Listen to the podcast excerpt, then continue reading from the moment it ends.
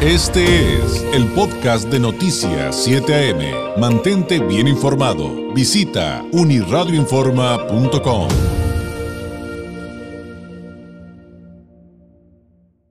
Me da muchísimo gusto tener la oportunidad de platicar con una empresaria social que siempre se ha destacado por estar enfocada en aliviar la pobreza en nuestro país. Ella cuenta con un PhD en economía por la Columbia University. Actualmente es diputada federal por Morena y está enfocada en temas de bienestar incluyente, emprendimiento, protección al medio ambiente, entre otras. Y me refiero a Patricia Armendaris, diputada. ¿Cómo está? Muy buenos días. Muy bien, David. Muchas gracias por invitarme pues eh, hay un ejercicio muy importante que, que, tienen en este momento vigente, y me refiero, diputada, a las asambleas informativas respecto a la reforma eléctrica. Eh, Ayer, eh, pues, eh, los priistas decían que no va, que como, que como está planteada no va. ¿Cuál, cuál es su posicionamiento, eh, diputada, respecto a esta reforma eléctrica? Y si nos pudiera hablar un poquito acerca de estos ejercicios, porque creo que es importante el entender que estas asambleas informativas, pues bueno, han destacado por, por la controversia de la reforma eléctrica, pero pues es una labor que los diputados deberían de estar haciendo siempre, de informarnos a los ciudadanos de los cambios que están haciendo en materia legislativa, ¿no? Sí, me he dado cuenta que ha, sido muy bienvenida por la sociedad civil el hecho de que estamos informando una reforma que es tan significativa para nuestro país. Por supuesto, la posición mía eh, es de que es una reforma que necesita México para asegurar la estabilidad de precios de la energía eléctrica para todos los ciudadanos. El problema es que eh, se ha venido haciendo una serie de ejercicios de privatización de la, de, la producción de la energía eléctrica del país y, la privatización en todos los países, lo que nos hemos dado cuenta es que lleva por naturaleza de la industria eléctrica a monopolios naturales que, que fijan precios eh, o que están a merced de precios vía costos o vía utilidades extraordinarias. Entonces, eh, vimos, por ejemplo, el ejemplo de Texas, eh, ahora que, tuvo el problema del desabasto de gas natural, que es un gran insumo para la producción de energía eléctrica, y Texas tuvo que pasarle el costo de su problema a los consumidores. Eh, ¿Por qué? Porque están manejados por los privados. Este y en México no. En México logró la presidencia controlar eh, el desabasto o exclusivamente la CFE, usando todos sus recursos un par de apagones y ninguno de nuestros cargos eléctricos sufrió, ni a las empresas ni a los consumidores de las casas. ¿Por qué fue esto? Porque hubo un Estado detrás de ello capaz de controlar eh, los precios, mientras que todos los, los productores privados, te puedo asegurar, se salieron, se salieron de la cadena de suministro inmediatamente con este proyecto de problema de Texas.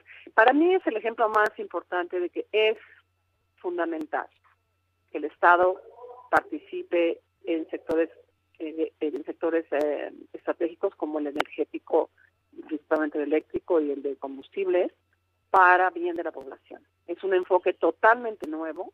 Entonces ahí, si hay un convencimiento, diputada, eh, perdón, por, perdón por el delay, pero es que estoy a distancia porque estoy en confinamiento, diputada, entonces de repente este es, un asunto técnico que tenemos, pero eh, le quería preguntar, entonces, si hay un convencimiento de que esta reforma energética, que sí está enfocada mucho en lo eléctrico, pero que tiene muchas, em, que tiene muchas partes, que es compleja de entender para la mayoría de los mexicanos, evidentemente, pero si hay un convencimiento de que va a ayudar a la ciudadanía y que en algún momento eh, eh, nos saldría más barato el consumo de energía en nuestras casas?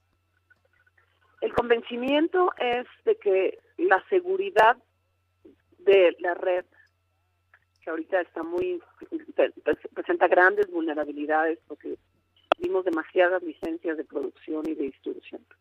Este, la seguridad de la red y la estabilización y la estabilidad de precios que el presidente se ha abocado a dar solo pueden garantizarse con el esquema planteado, a donde la Comisión Federal de Electricidad produzca a través de sus diferentes plantas, compitiendo entre ellas, la, la, la, energía más barata entre ellas primero, viene el 54% de la producción.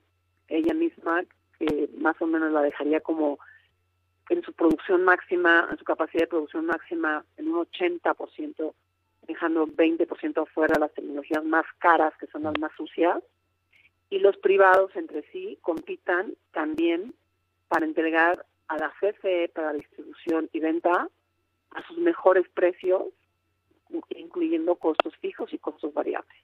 Es decir, va a haber dos mercados competitivos. Muy bien, estamos platicando esta... Estamos platicando esta mañana con la diputada federal por Morena, Patricia Armendaris. Diputada, ahí hay un punto bien importante en lo que usted acaba de mencionar. Usted siempre ha estado muy abocada al asunto de la protección al medio ambiente, desde su labor empresarial, ahora como legisladora, como representante de los mexicanos. Y la oposición eh, se ha encargado de repetir una y otra vez que el gobierno mexicano actual, la administración López Obradorista, solamente le apuesta energías sucias, que debería de eh, irse a otro tipo de paradigmas para la generación energética. Entonces, debo entender por su explicación que esto eh, que está diciendo la oposición no es tal. No, es, es absolutamente falso. La capacidad de producir energías limpias ahorita la tiene la CFE a través de las hidroeléctricas y a través de sus campos solares y a través de sus de sus de sus eh, nucleares. Pero como no la dejan despachar por la manera en que está el despacho hecho, pues la, la CFE ahorita nada más eh, controla el 38% del mercado y si seguimos eh, haciendo valer los contratos privados que se han firmado a través de los años, eh, para el próximo año la CFE estaría alrededor del 17% del mercado y, y el resto en manos de los privados. Muy bien. Ahora, ¿qué hay, diputada, respecto a mm, zonas como eh, Baja California? Nosotros no estamos conectados a la red eléctrica nacional. Exactamente. Baja California es la única apagones masivos en, en Estados Unidos nos fue, nos fue, pero terrible. Hubo aquí un, un, caos eh, hace algunos años terrible. ¿Qué nos podría comentar respecto a eso? El, circuito de Baja California es el único que no está conectado a la red nacional y es la prioridad del presidente antes de que termine su sexenio que quede conectado y debidamente electrificado a precios competitivos.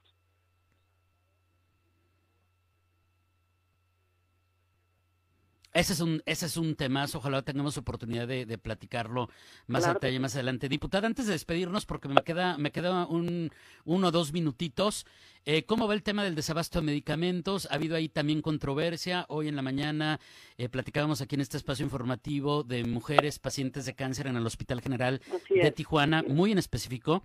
Eh, que pues hicieron una colecta para insumos porque necesitan sus quimios y no hay y, no hay insumos. ¿Qué, nos puede comentar respecto a este tema, del, cual usted ya le ha entrado, sabemos con todo? Es un tema extremadamente complejo. Ahorita estamos atendiéndolo de una manera unilateral en el sentido de que nos avisan que en tal hospital está un problema de desabasto de quimios para niños o para, para mujeres o para adultos en general y estamos entendiendo los porqués y estamos haciendo que el Estado participe y actúe inmediatamente en los temas individuales.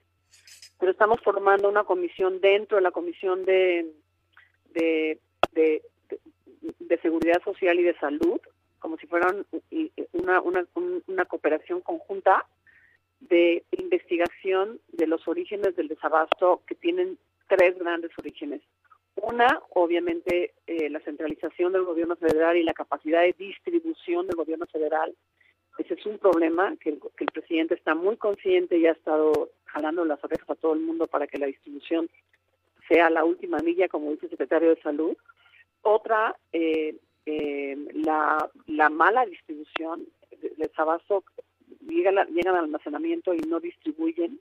Necesitamos modernizar la distribución del sistema de abasto de medicamentos en México y la otra el pleno huachicol. O sea, hay médicos privados que trabajan en sus consultorios, se llevan los medicamentos y los venden en sus consultorios. Hay tres problemas fuertes en el problema de abasto de medicamentos. Hasta ahí vamos. Es complejísimo y vamos y vamos con todo para resolverlo.